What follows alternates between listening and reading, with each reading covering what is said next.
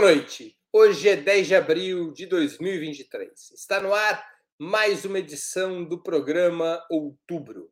O governo Lula chegou à marca mitológica dos 100 dias, uma invenção do presidente norte-americano Franklin Delano Roosevelt, em 1933, que entrou para a metodologia do marketing político. Esse registro, desde então, passou a caracterizar um período no qual administrações recém-empossadas seriam poupadas de críticas mais ácidas de seus opositores e teriam mais espaço, tanto para fortalecer os laços com sua base eleitoral, quanto para atrair eventuais apoios de seus adversários.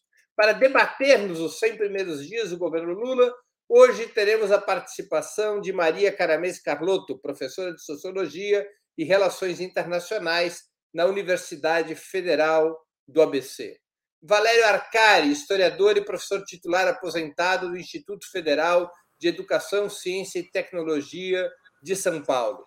E Milton Temer, oficial da Marinha, caçado pelo golpe de 1964, jornalista de profissão, ex-deputado federal pelo PT e fundador do PSOL. Em nome do Opera Mundi, cumprimento os três convidados. Também informo que faremos o possível para ler eventuais perguntas da audiência, com prioridade aquelas realizadas por membros de nosso canal no YouTube ou que forem acompanhadas por contribuições através do Super Chat e do Super Sticker. Vamos à primeira pergunta da nossa noitada. Vocês acham que, como supostamente mandaria a tradição, o governo Lula teve direito a 100 dias de paz e amor? Perguntando de outro jeito, como vocês interpretam os movimentos da extrema-direita e da direita liberal nesse início da quinta administração liderada pelo PT? Com a palavra, Maria Carlotto. Oi, Breno, oi, Valério, oi, Milton. Olá, telespectadores, é, né? Internautas. É, bom, eu acho que é um governo totalmente diferente do que nós vimos até então, por, porque o conflito é muito intenso. Né? Existe uma, não só uma divisão maior na sociedade, como uma radicalização de um dos setores. E isso ficou claro já no 8 de janeiro. Nenhum governo antes começou tão explicitamente, sete dias, já com uma tentativa de golpe. Então, não dá para comparar, né, dizer que teve paz. Tem um conflito, acho que a sociedade está dividida, existem forças estruturais operando para essa divisão, é, e tudo é muito conflituoso. Né? Tirando é, mesmo questões paci aparentemente pacificadas, né? É, ou, ou, que deveriam ser consenso na sociedade, como a ajuda aos Yanomami, não é. Então, assim, nem, a, nem, nem temas né, como a defesa do meio ambiente, é, a dignidade dos povos originários, o combate ao racismo, igualdade de gênero, que são temas que, em outro contexto, a gente poderia até dizer que são relativamente consensuais, não são né, nesse momento. Então, é, não dá para dizer que teve paz, não vai ter paz. Agora, o que eu acho mais essencial para qualquer avaliação que a gente for fazer dos primeiros 100 dias do governo Lula é que nós estamos avaliando um governo, né, que tem características de, de governo, no sentido que tem projeto, que tem plano, é, que, que pretende governar para a maioria da população e não um conluio de alucinados que fazem política para a destruição do país. Então, assim, eu acho que qualquer avaliação que a gente for fazer sobre 100 dias precisa partir da realidade é, do fato incontornável de que é absolutamente diferente de tudo que veio antes.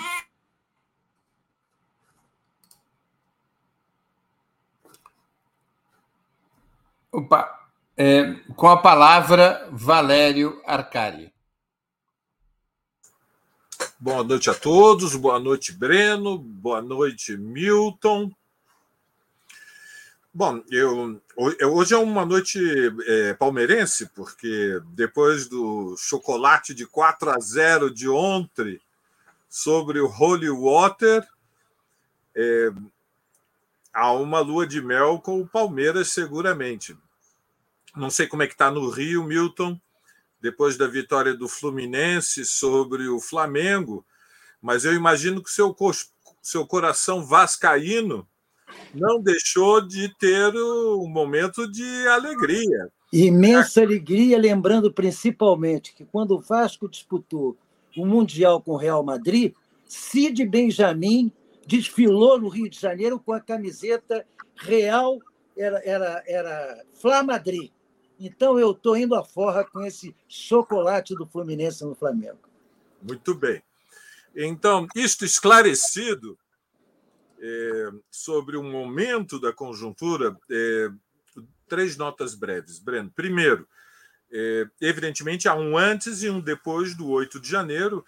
O 8 de janeiro é um ensaio geral golpista de uma ala da extrema-direita que inaugura uma segunda posse do Lula, na medida em que a vitória é, política do governo foi é, imensa, colocou o bolsonarismo na defensiva.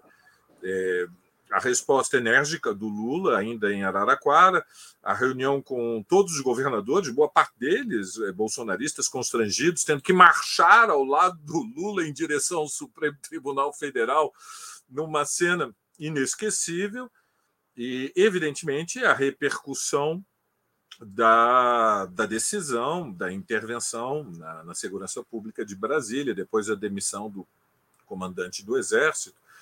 Então, em primeiro lugar, eu creio que é preciso destacar que o 8 de janeiro confirmou que não só que o país está fraturado, mas que a extrema-direita estava assanhadíssima, mesmo depois da derrota do segundo turno, montou acampamentos na frente de quartéis do Exército, exigindo um levante militar contra o que denunciavam como uma fraude eleitoral então, nós temos um primeiro, um primeiro, um primeiro momento que é esta segunda posse do Lula. Segunda nota, é, a classe dominante brasileira está fraturada. Está fraturada há muitos anos, pelo menos desde 2020, quando se precipita a pandemia, e se encerra uma relação prioritária dos do que nós podemos chamar os grupos monopolistas mais concentrados é, de um flerte com o governo Bolsonaro após a posse.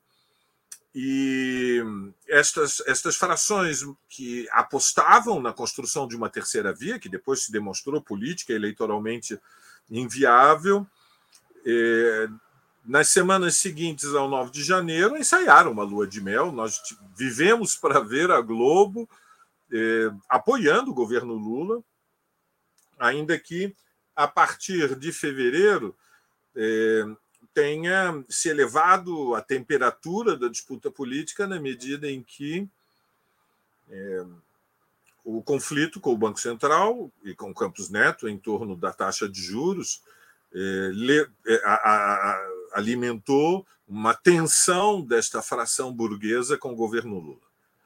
É, é nesse contexto, portanto, que nós temos que avaliar os 100 dias, e eu creio que no fundamental, é, esta, esta data simbólica, né, nós temos paixão pela, pela, pela periodização, ela se conclui com o governo Lula, é, no fundamental, mantendo posições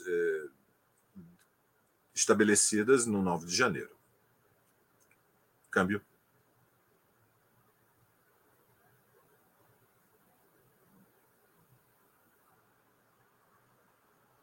É você, Milton. Mas tem Bom, que abrir. Eu queria né? primeiro lembrar que o momento difícil que Lula vive não é original. Momentos mais graves do que esses já foram vividos por presidentes anteriores. E, e eu cito, por exemplo, não só Getúlio, como Juscelino. Juscelino, para tomar posse, teve que ter, teve que ter apoiado por uma facção militar contra o golpe de outra facção militar. Cruzador Barroso singrou os mares, carregando Carlos Luz, carregando Almirante Penaboto. Durante o governo, houve Jacareacanga, que foi uma movimentação militar de militares da FAB que levaram aviões para fazer guerrilha urbana, o contrário, de direita a partir do interior.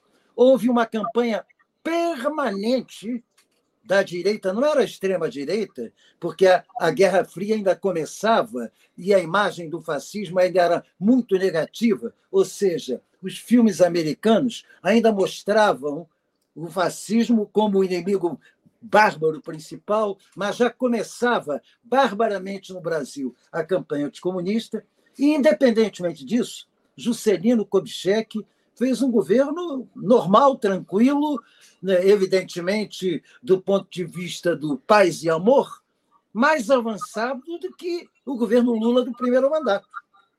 Porque foi um governo de industrialização, dependente, é verdade, mas de industrialização que veio a criar a aristocracia operária do ABC através das montadoras de automóvel. Então, o quadro trágico que o Lula vive, eu até acho que não é nem tão trágico.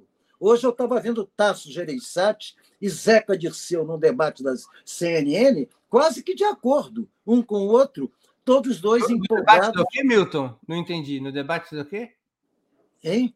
No debate do quê, o Tasso Gereissati? Zeca Dirceu e Tasso Gereissati. Mas no debate CNN, do quê? Ah, na CNN.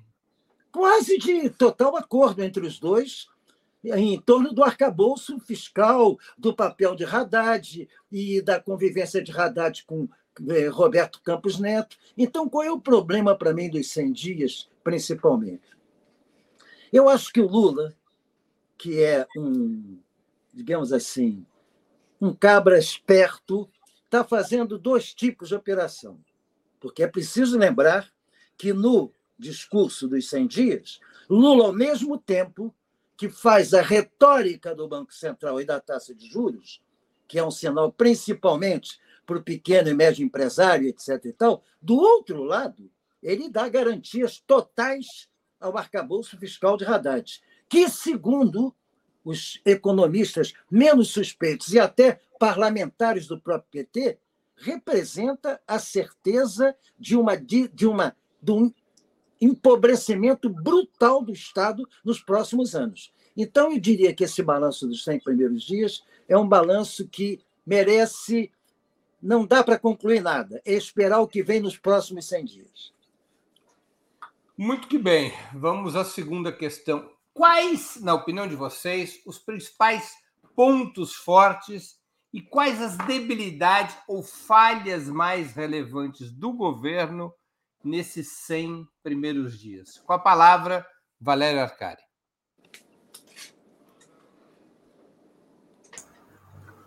Bom, eu creio que no varejo, digamos, nós podemos identificar medidas progressivas. É, ainda que não tenha ocorrido um grande revogaço. Houve um, uma revogação incompleta da obra destrutiva desses últimos sete anos, mas nós tivemos com a aprovação da PEC da transição, o orçamento para um desenho novo do Bolsa Família, que agora incorpora um bônus para as famílias de 150 reais pelos filhos. Nós temos o Mais Médicos, nós temos a reapresentação do programa Minha Casa Minha Vida. É, nós tivemos medidas que são tiveram imensa repercussão, como a, colocar força militar em Roraima para expulsar os garimpeiros de dentro dos territórios Yanomami diante de uma crise humanitária devastadora. Nós tivemos a agilidade política de resposta diante da tragédia que foram as inundações no litoral norte de São Paulo. Nós tivemos é, sinalizações positivas como o aumento de 9% para o funcionalismo federal, que em sua maioria não teve aumentos ao longo dos últimos sete anos. Nós tivemos reposição do valor das bolsas de pós-graduação. Nós temos agora a iniciativa das delegacias das mulheres abertas durante 24 horas. Nós tivemos uma sucessão de medidas no varejo que são progressivas, é, incluindo a suspensão da privatização dos Correios mas foi incompleto. é, não foi é, não foi revista a privatização da Eletrobras, que foi feita sem nenhuma legitimidade pela venda das ações do governo no ano passado. Nós não tivemos suspensão do leilão da privatização do metrô de Belo Horizonte. No que remete à reforma trabalhista e à reforma da Previdência, é, prevalece até agora uma imensa incerteza, eu diria um silêncio preocupante. Então, nós temos como pontos fortes medidas que são progressivas, que respondem a necessidades inadiáveis impostas pela gravidade da crise social e sinalizações que dependem da, do desenlace da luta política, como a suspensão da reforma do ensino médio.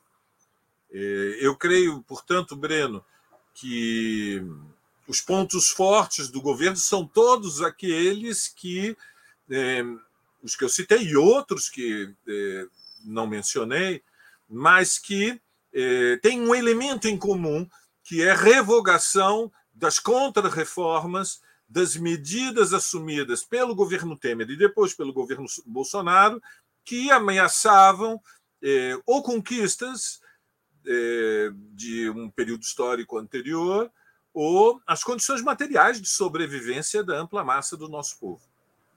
Câmbio.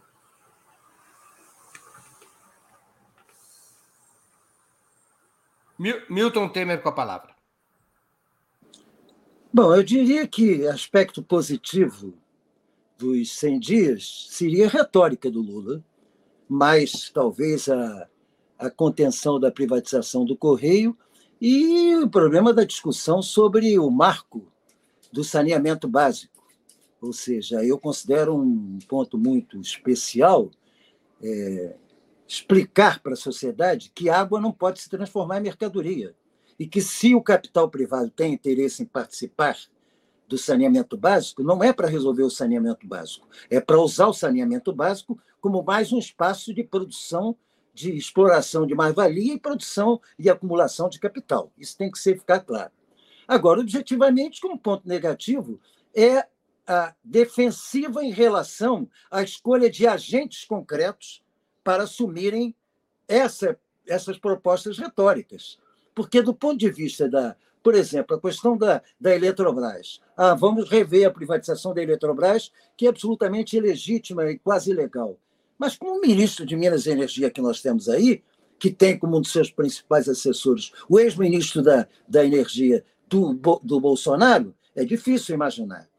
Quando a gente vai para a briga com o Banco Central, com o qual estou inteiramente de acordo, eu sou absolutamente, eu acho que é uma barbárie dizer que Banco Central é autônomo é uma questão de Estado, e não politizada, como se o Roberto Campos tivesse caído do céu e não fosse um produto direto do bolsonarismo via Paulo Guedes, é um absurdo total. Então, acabar com a autonomia do Banco Central é fundamental. Mas, ao mesmo tempo, o discurso que fortalece Haddad, que nesse momento apresenta um arcabouço fiscal que vai empobrecer o Estado pelas contas feitas por Dacache, por Sixu, o, se isso tivesse sido feito desde 2003, nós já teríamos tido perdas da ordem de 8 trilhões de reais, um PIB inteiro. É o que vai acontecer com isso, com essa contenção de gastos, que é a forma de falar para barrar investimento. Então, eu tenho muita dúvida no aspecto negativo quanto à ação concreta para levar a prazo isso. Então, eu tenho a impressão que Lula faz um discurso para os social-liberais manterem a calma, inclusive dentro do PSOL, sociais liberais do PSOL estão batendo palmas. Agora, não está satisfazendo, inclusive, setores mais combativos do próprio PT, porque estão desconfiados. E, objetivamente, a direita está entusiasmada.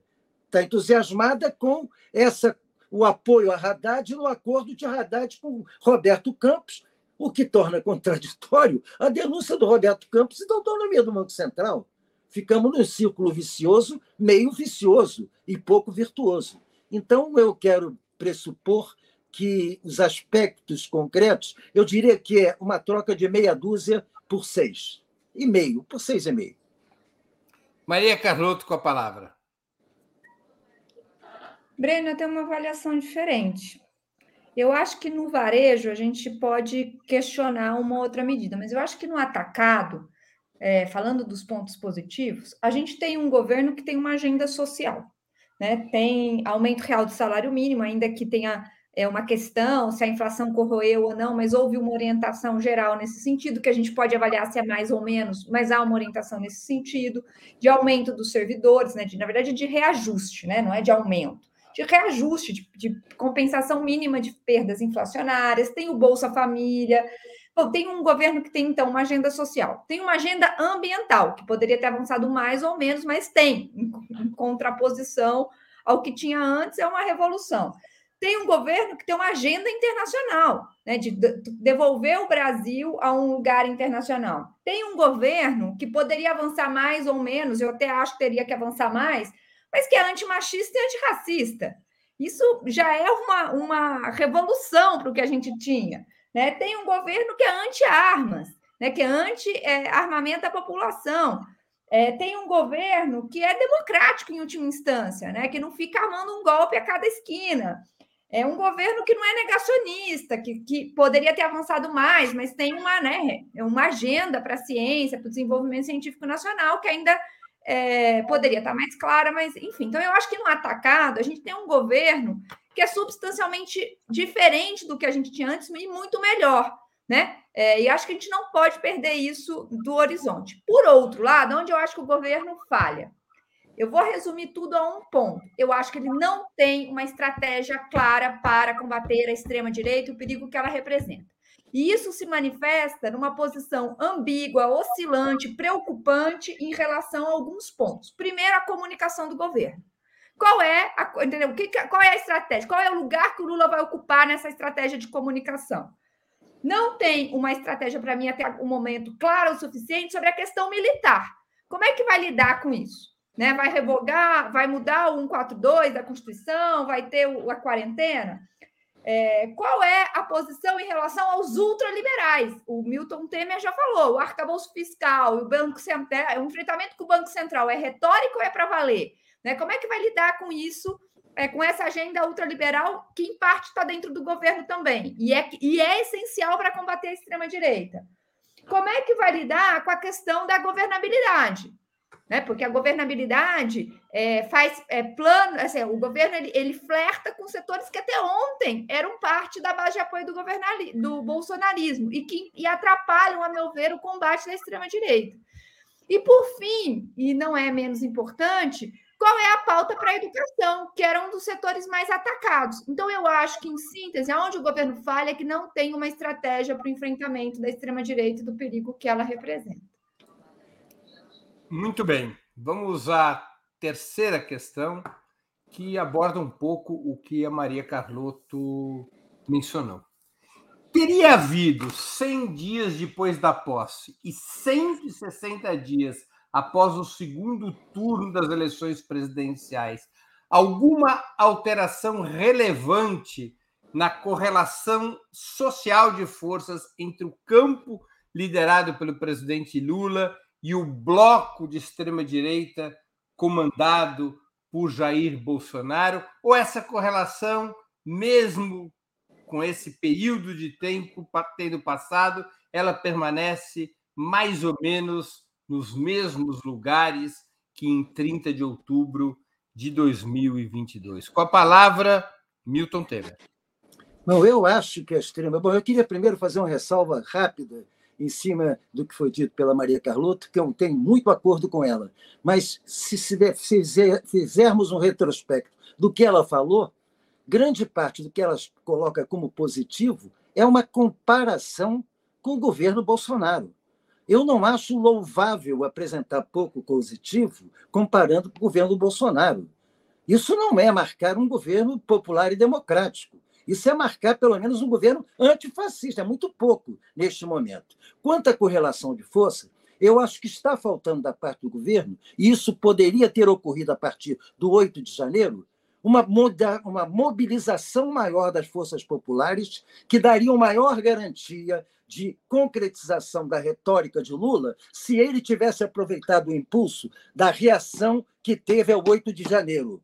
Ou seja, o que ele fez no 8 de janeiro, no dia seguinte, inclusive colocando toda a sociedade do seu lado, isolando completamente a extrema-direita, ele deixou, digamos, esvaziar-se de uma certa forma na rotina cotidiana do espírito do paz e amor de governar para muita gente. Quando a gente pensa em governo que quer governar para todo mundo, alguém está perdendo nisso, e não são os mais fortes. Então, objetivamente, eu acho que poderia, no momento, se mantém mais ou menos a estrutura que saiu do, do, movimento, do momento eleitoral, com uma diferença. A extrema-direita tem vários líderes em potencial, substituindo o Bolsonaro numa massa que se mantém compacta ali nos 28%, em torno da barbárie. Do outro lado, há uma diluição, não há um eixo referencial de luta, há uma dispersão crescente que é fundamental de ser corrigida pelo próprio governo através de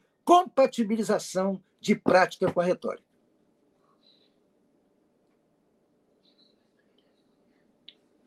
Com a palavra, Maria Carlotto. Então, eu queria dialogar de novo com o Milton, porque é o seguinte: eu acho que a gente tem que avaliar o governo Lula na correlação de forças realmente existente e pondo em perspectiva de onde nós saímos e onde nós chegamos. É óbvio que se eu for avaliar o governo Lula com as expectativas que eu tenho do que é um governo popular, democrático, é, eu vou, é, a minha avaliação vai ser muito mais crítica, né? E aí e, e eu então, e eu então, Maria, que gostava do governo do Pol Pot. Então, pois é, mas o que eu acho assim, tem que pôr em perspectiva, inclusive, à luz das alianças que foram feitas. A gente já avaliou isso aqui, a não está concordando muito comigo. Tá bom. Hoje tá difícil. Mas assim, então eu acho que realmente a gente tem que avaliar a luz do governo realmente existente. Agora, eu acho, por outro lado, que os erros, aí eu concordo com o Milton, eu acho que os erros, o maior erro do governo é que não está claro qual é a posição que o governo vai assumir em relação aos movimentos sociais, né? ou seja, em relação a uma pauta mais progressista que poderia ajudar o governo a ir para frente. Isso passa pela estratégia de comunicação, bom, e assim por diante. Isso posto, eu acho que a gente tem mais ou menos as mesmas posições que tínhamos é, antes é, do início do governo. Eu não acho que a sociedade brasileira mudou substancialmente. O que, é, do ponto de vista é, da, de ter, tendo uma crise econômica da magnitude que a gente está vivendo, a destruição da magnitude que a gente está vivendo, eu concordo aí sim com o, o, Milton Temer. Eu acho que a gente tem que esperar os próximos 100 dias para ver o que vai acontecer. Muito bem. Com a palavra, Valério Arcari. Sem microfone, Valério. Opa! Então, não está aberto? Está aberto agora, pode falar. Ah, está aberto. eu penso que um novo momento da conjuntura não equivale a uma nova situação na luta de classes. Ou seja, nós temos que, ao fazer análise, separar partes do todo e operar em distintos níveis de abstração. Quando a pergunta remete qual é a relação social de forças, nós temos que ser claros. A relação social de forças ainda não mudou e nós podemos observar isso pelo ambiente dentro das grandes empresas e constatar pelas pesquisas de opinião, nas fábricas, nas escolas, nas universidades, nos bairros, até nas famílias. Ontem foi o almoço do domingo da Páscoa. A fratura política continua aberta, ou seja, eh, até na métrica das redes sociais, eu, eu me arriscaria a dizer, com os dados que eu tenho disponíveis, que o engajamento, a mobilização da esquerda até diminuiu um pouquinho em relação ao que nós tivemos no, durante o segundo turno.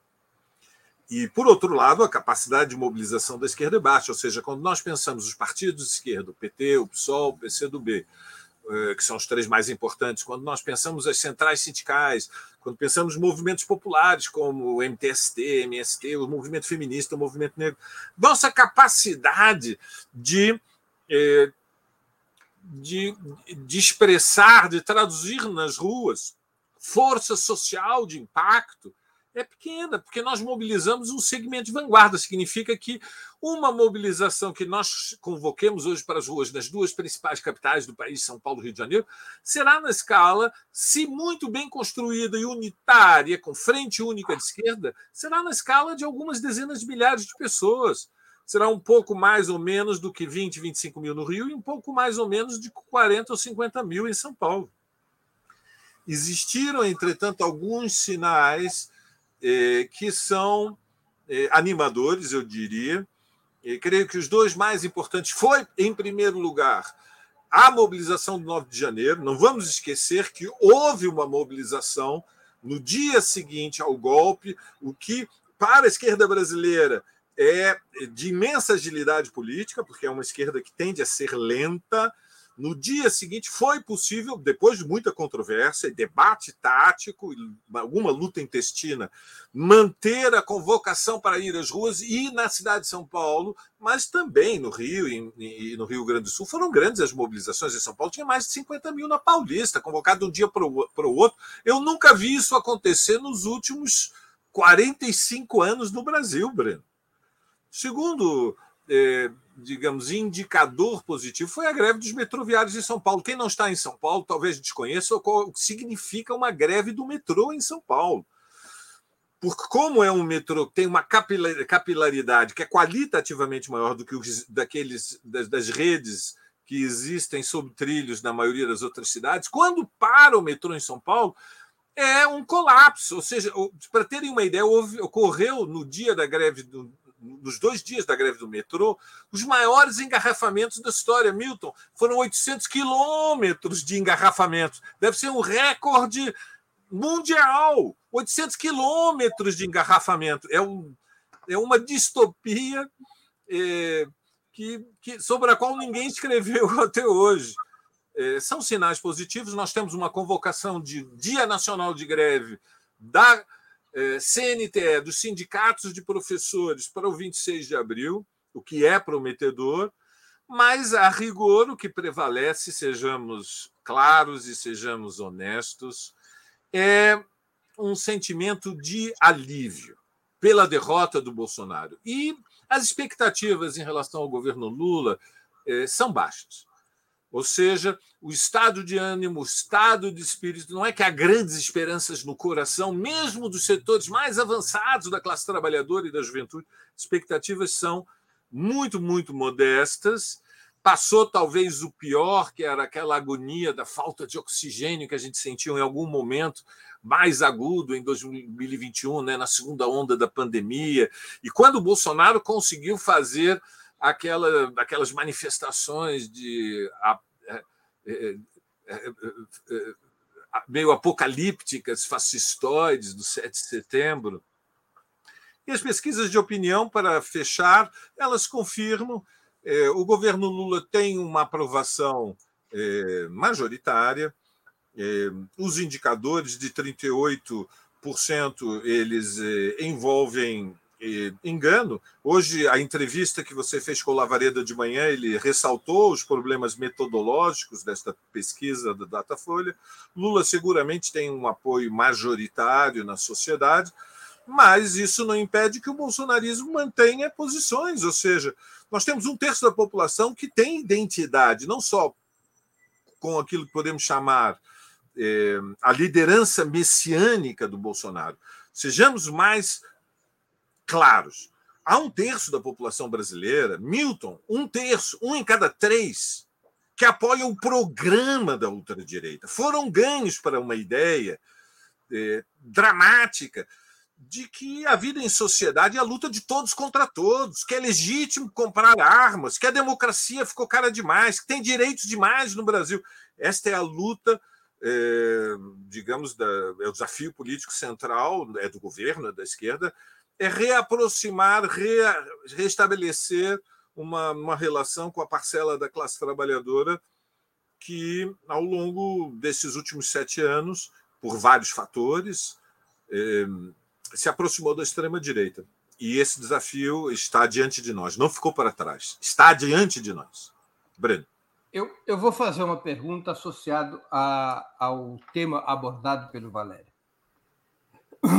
segundo as pesquisas, e aí segundo todas as pesquisas, o bolsonarismo continua a manter alguma coisa como entre um terço e 45% de apoio no país depois do 8 de janeiro. No 8 de janeiro, nós assistimos, talvez, a maior frente institucional em relação a um episódio da história recente do país.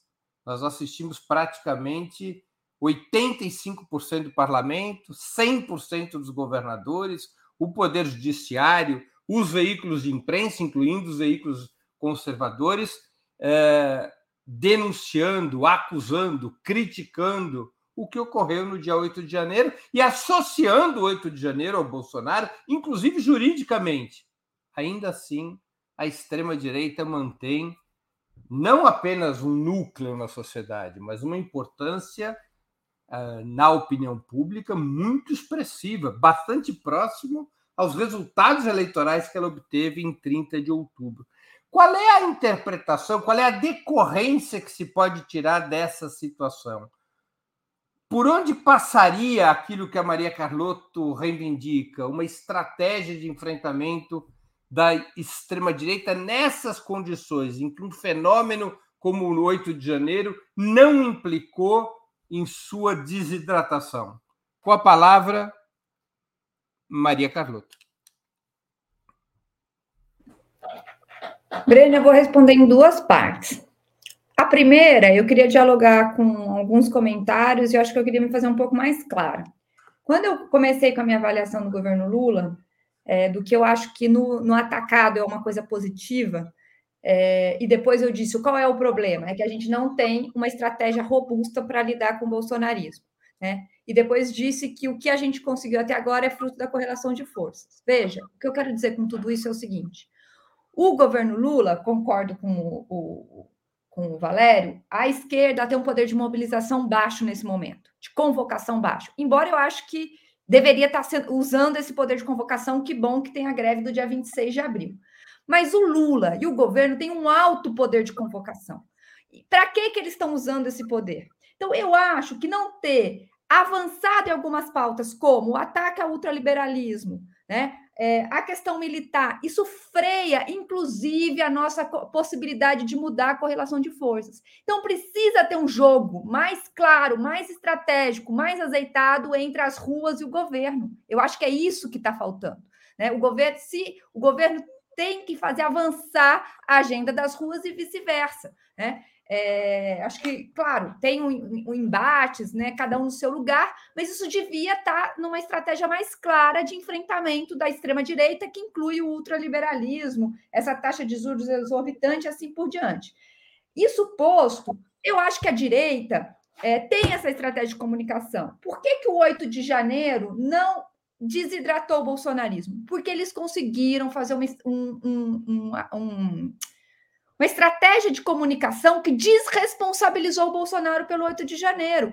A gente tem que ler esse dado do, do, apoio ao Bolsonaro junto com aquele que a gente já discutiu aqui, que mais 50% da população acha que o Bolsonaro não tem nada a ver com, o 8 de janeiro. Porque a extrema-direita constrói isso. Né? É, aqui foi um evento ruim, ela isola, como se o Bolsonaro, num primeiro momento, todo mundo associou isso ao bolsonarismo, num momento seguinte, a narrativa majoritária já não era essa. E acho também, né, e aí para concluir, que a extrema-direita tem uma estratégia que, envolve, que envolvia né, posições institucionais, posições de rua e estratégia de comunicação. Então, isso é que falta para nós, atuarmos mais claramente numa direção de enfrentamento do caos da extrema-direita. E isso não pressupõe, só para terminar, considerar a correlação estática. Ao contrário, pressupõe usar todas as posições que temos para fazer mudar esta correlação de força na sociedade que Valério mencionou, para fazer avançar a nossa agenda socialista, em última instância. Muito bem. Com a palavra, Valério Arcari. Olha, Breno, o que fazer é sempre a pergunta mais difícil de todas. Mas duas notas breves. Bom, primeiro, o desafio é reconquistar para a esquerda a maioria na classe trabalhadora organizada. Ou seja, vamos ser claros e diretos. Lula venceu as eleições porque nós conseguimos o apoio amplamente majoritário dos setores mais pauperizados, com menos instrução, menos urbanizados, mais vulneráveis do nosso povo. Nós não somos hoje maioria política na classe trabalhadora que tem contratos e que conquistaram alguns direitos mínimos. Isso se expressa na estratificação, quando se desagregam os dados das pesquisas, pela influência majoritária do Bolsonaro naquela franja da população que ganha de dois a cinco salários mínimos. Então, primeira nota: a questão decisiva é que a esquerda tem que voltar a ter maioria entre os trabalhadores que têm direitos. São 33, 34 milhões de carteiras assinadas no país, são 14 milhões de funcionários públicos. Nós estamos falando de alguma coisa em torno de 50 milhões de pessoas, são metade da população economicamente ativa. A classe trabalhadora brasileira é gigante, mas neste momento a esquerda tem influência, mas há uma pequena maioria que aderiu à tese que são as teses da extrema-direita. E as teses da extrema-direita é cada um por si, todos contra todos. É o homem lobo do homem.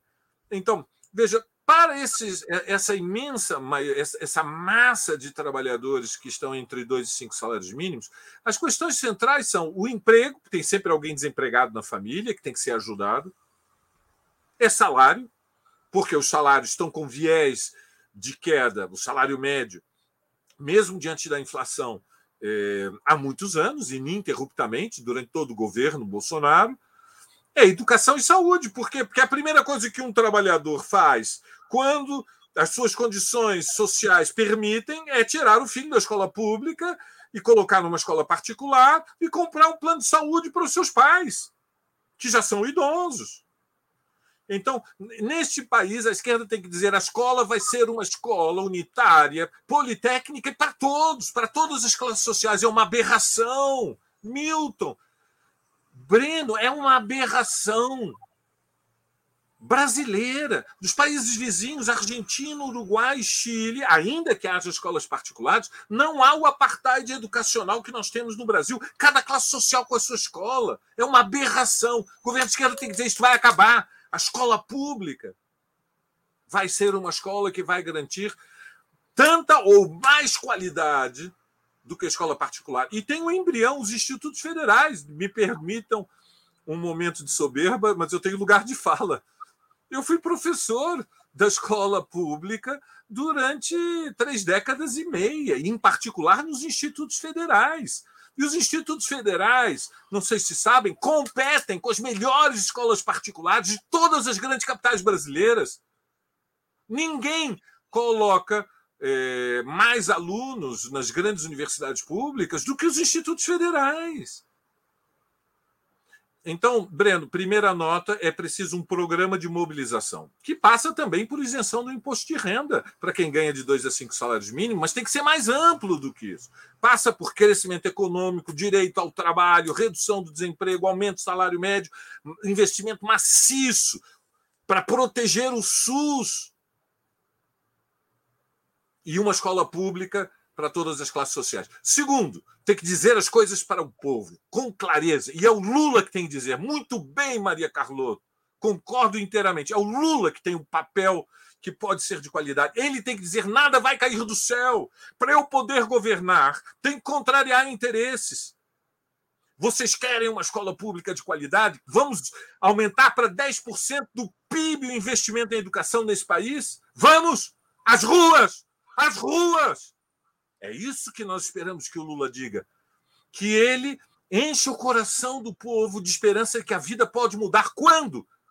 Num processo, mas ela começa quando? Começa aqui agora. Bom, essa expectativa é governar a quente. E até agora o que tem prevalecido é governar a frio. Aí temos estas situações, como o Milton falou, de um deputado do PT sendo entrevistado com o Tarso Gereissati e ficam flertando um com o outro para ver quem é o mais responsável diante de, de, de, das relações harmoniosas que têm que ser construídas entre o Campos Neto e o, e o Haddad. Não dá. Não dá. Já passou a Páscoa, pessoal. Acabou. Acabou a quaresma. Então, este é o momento em que o governo, depois de 100 dias, tem que sair da sua do seu modo de operar é, paz e amor e, e além de dizer que o Brasil voltou, ele tem que dizer qual é o Brasil que nós queremos. Breno. Com a palavra, Milton Temer. Bom, eu começaria dizendo que direita no Brasil não foi inventada pelo Bolsonaro. Eu sou do tempo em que havia algo. A, direita sempre ganhou eleição no Brasil. Havia uma chamada maioria silenciosa, numa sociedade reacionária, numa sociedade patrimonialista, numa sociedade racista, há muito tempo. Há muito tempo. Essa realidade existe. O que ocorre é que nós estamos vivendo hoje um problema muito sério para a esquerda resolver. Se é verdade que nos obrigamos a uma solidariedade a Lula contra as arbitrariedades, ilegalidades e verdadeiros crimes judiciais cometidos contra ele pela quadrilha de Curitiba, nós não podemos nos imobilizar na análise crítica das razões da direita estar prevalecendo hoje. A direita está prevalecendo hoje por conta muito do que foram os mandatos anteriores do PT com Lula e com Dilma. Vamos ter isso claro. Teve, muita, teve muito varejo no mandato anterior que está sendo recuperado agora. Mas eu, como deputado federal, propus no dia seguinte, quando o governo Fernando Henrique Cardoso acabou e instalou a isenção sobre lucros e dividendos na contra-reforma tributária que realizou naquela ocasião, eu apresentei um projeto de lei restabelecendo a taxação de isenção de, de lucros e dividendos na ordem de 15%. Não só não foi aprovado, nem foi a voto no governo Fernando Henrique Cardoso, como passou incólume em todos os mandatos do PT. Em todos os mandatos do PT. Essa discussão não foi feita. Não foi feita a reforma tributária, ao contrário. Por que, que o PSOL nasce? O PSOL nasce porque Aquilo que nós dizíamos contra Fernando Henrique Cardoso foi implementado pelo primeiro mandato de Lula contra os servidores, na questão da contra-reforma da Previdência. Objetivo. Então, há uma razão para termos hoje uma direita organizada que foi organizada em cima daquilo que, a, digamos assim, a direita se aproveitou daquilo que o, que o bom mocismo e o paz e amor propiciou, enquanto quis e, em determinado momento, quando sentiu que Dilma não podia implementar aquilo que era proposto por Joaquim Cardoso, por, por Joaquim Levi, por Nelson Barra, aquelas coisas absolutamente. Nós dizíamos na época, aliás, o mesmo deputado que hoje está condenando a questão do Haddad, ele, como senador, que foi um grande defensor de Dilma contra o impeachment, mas ele, durante o governo impeachment, Dilma já denunciava as concessões neoliberais que eram então feitas. Ele, como senador do PT. Então, objetivamente, nós estamos vendo a direita organizada e mobilizada porque tem uma razão concreta. Ela sempre existiu. A diferença é que ela está mobilizada e organizada. E nós, da esquerda, nos desmobilizamos e nos desorganizamos. Encampamos um social-liberalismo que começa a ser graçar no campo da esquerda combativa, social-liberalismo que se marca fundamentalmente pelo fascínio pelo é, a, a, discussão da inclusão sem levar em conta, admitindo o empreendedorismo como um fator de avanço e coisas do gênero. Então, objetivamente, cabe sim, eu concordo com o que foi colocado finalmente na expressão final de Valério, é o governo Lula quem tem que implementar uma mobilização social que já devia ter feito a partir de 8 de janeiro, pela qual ele teria base social para defender a concretização daquilo que, por enquanto, está só no nível da retórica. Muito bem. A última pergunta da noite. Daqui para frente, na opinião de vocês, qual deveria ser o eixo fundamental em torno do qual o governo deveria concentrar sua intervenção e sua mobilização. Com a palavra, Valéria Arcari.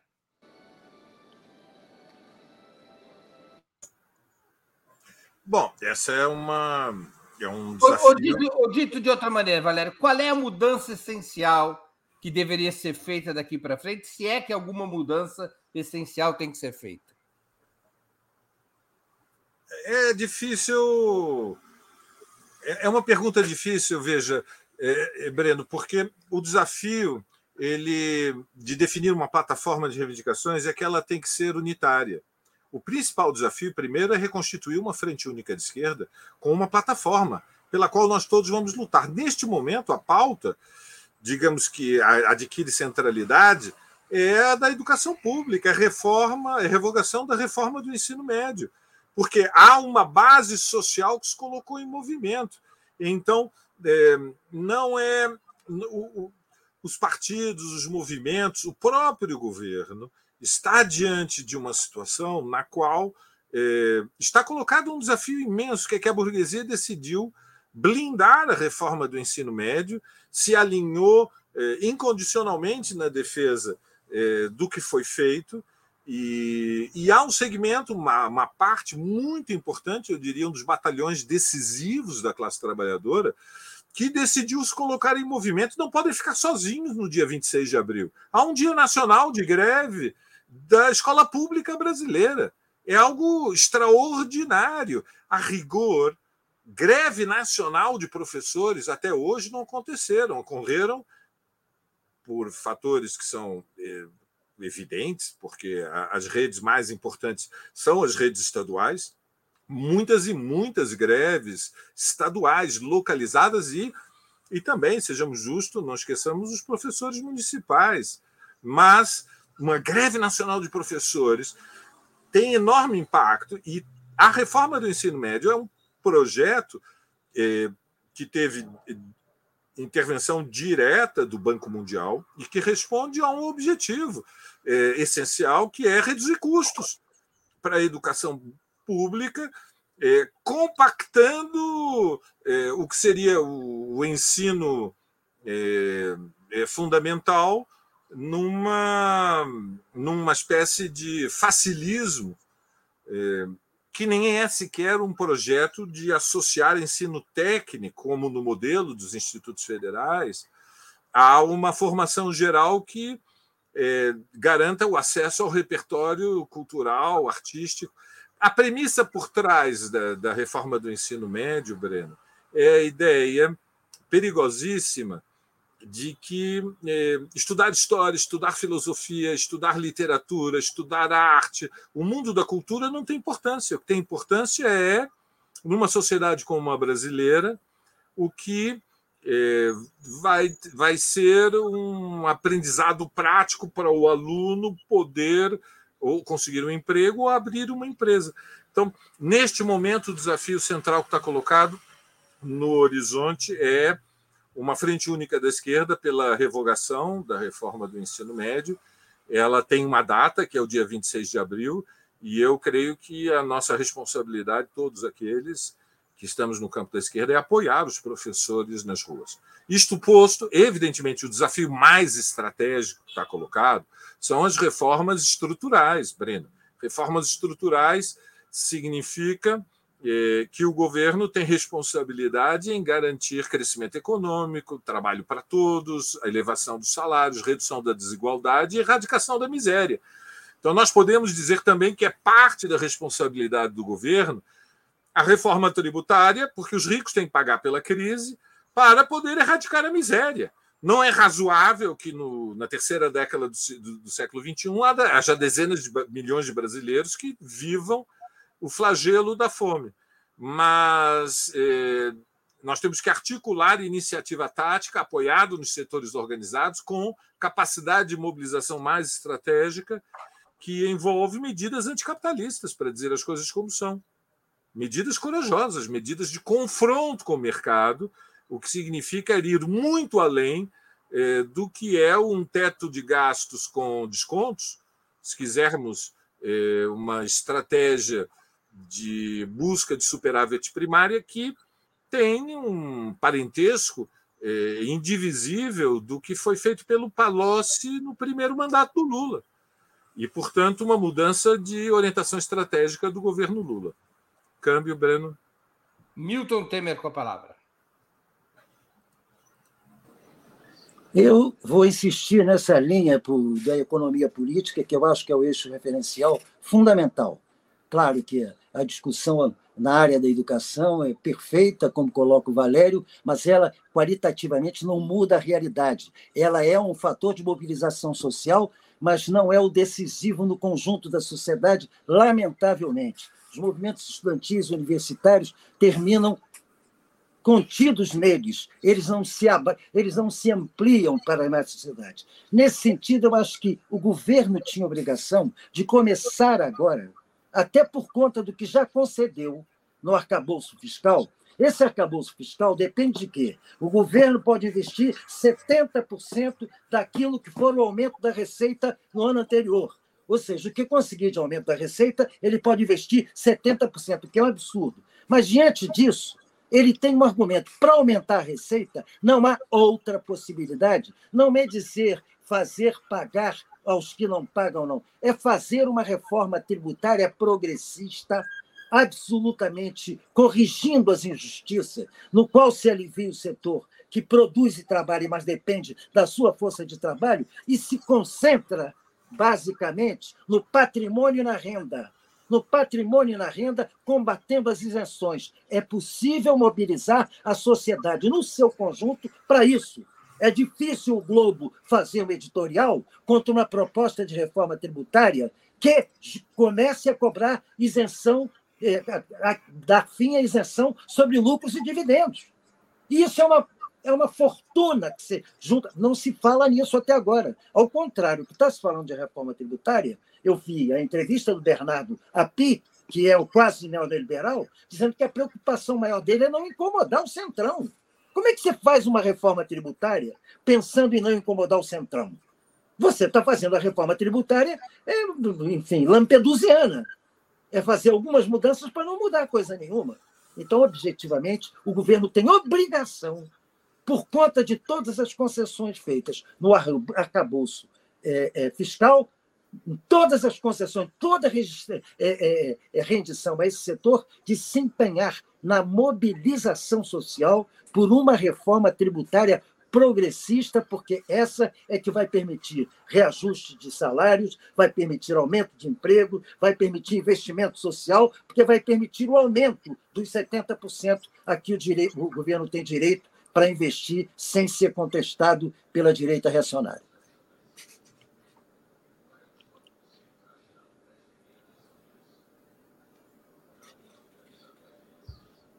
Eu, Bé? Você está sem som, mas acho que sou eu.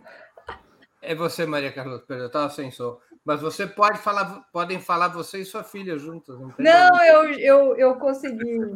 É. Ah, mas mostra a sua filha, nós queríamos ver aqui. Não, não ela, ela agora não está aqui, senão eu não ia estar conseguindo falar. Mas é mas bem rápido, assim, eu vou por partes. Eu, eu, eu vou do, da onde eu discordo para onde eu concordo com o Milton. Né? Eu acho assim, eu concordo com ele que a direita brasileira não nasceu com o bolsonarismo, mas eu também, mas eu não entendo o que ele quis dizer, e acho que a gente pode continuar no próximo programa, com a direita hoje está prevalecendo, porque eu acho que um fato essencial é que, com muita dificuldade, é verdade, mas o Lula ganhou a eleição. E acho que ganhou justamente porque os seus governos, com erros e acertos no varejo e no atacado, deixou um legado importante né, que permitiu enfrentar a magnitude que é a extrema-direita que a gente tem hoje no Brasil. E, não, e acho que essa eu acho isso importante, porque eu vou chegar onde eu, quero chegar, porque essa extrema-direita que nós temos hoje, ela não se mobilizou só no Brasil e só em função é, do governo, dos erros do governo Lula. Eu acho que ele é um movimento internacional que tem a ver com uma crise profunda do capitalismo, que, se, que sobretudo a partir de 2008, deixa as pessoas sem horizonte. Isso posto, eu concordo totalmente com o Milton, que eu acho que a, o eixo do governo deve ser a vida material das pessoas. Né? Eu acho que 81% apro, a, acham que os juros estão altos demais e apoiam o Lula no enfrentamento dessa questão. Eu acho que esse tem que ser um primeiro eixo, combate ao ultraliberalismo, à herança bolsonarista que está no Banco Central. Outro ponto essencial, reforma tributária. Eu acho que a gente tem que pôr isso no centro e uma reforma tributária progressista. Não é essa reforma que eu ouvi já o, o Haddad dizer, que é só para fazer pagar quem não paga, que aliás é uma frase horrível, né? Porque não dá nem para entender se ele está falando dos pobres, ele está dizendo de quem é, é, não, de quem, como é que chama? Esqueci agora, me faltou o termo, de quem não, é, não paga o que deveria. Né? Mas a frase é muito ruim e é equivocada como concepção de reforma tributária. Sonegação é caso de polícia, não é caso de política. É, exato. Eu acho que assim, não é, não é só para pôr né, é, para combater a sonegação. Tem que ser uma reforma tributária progressista. Agora, eu acho que a questão da educação é uma questão material fundamental. O, o Valério tem razão, é, é, é, uma, é um ponto é, nodal na, nas famílias brasileiras. O que vai ser dos seus filhos, o futuro dos seus filhos, aonde eles vão ser educados, como vão ser educados. Então, eu acho que, concordando aí com, com o Valério, que, a, que no curto prazo a questão do ensino médio vai ser a questão, a revogação do ensino médio, a necessidade disso vai ser a questão política mais importante dos próximos, dos próximos dias, das próximas semanas. Muito bem. Agora uma pergunta relâmpago, pela ordem. Qual a nota que vocês dariam ao governo Lula nesses 100 primeiros dias? Valéria Arcari.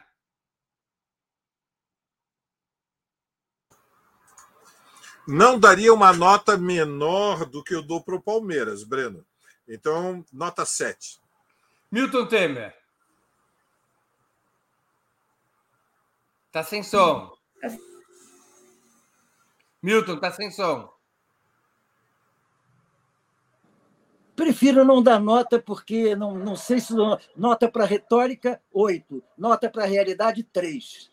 8 mais 3, 11. Dividido por 2, 5,5. Você deu a nota. Maria Carlota. Olha, Você Breno. deu a nota. Você deu a nota, Breno. Breno, se eu for comparar com as minhas expectativas, 3. Se eu for comparar com a realidade, 13. 16 dividido por 2, nota 8. Muito que bem.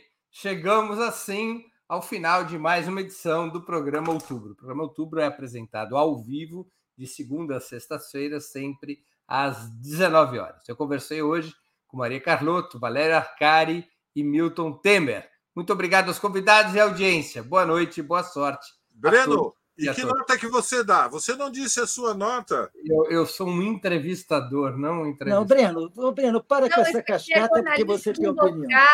Boa noite, boa sorte a todos e a Luta todos. que segue. Caio Pano. Segue. Tchau.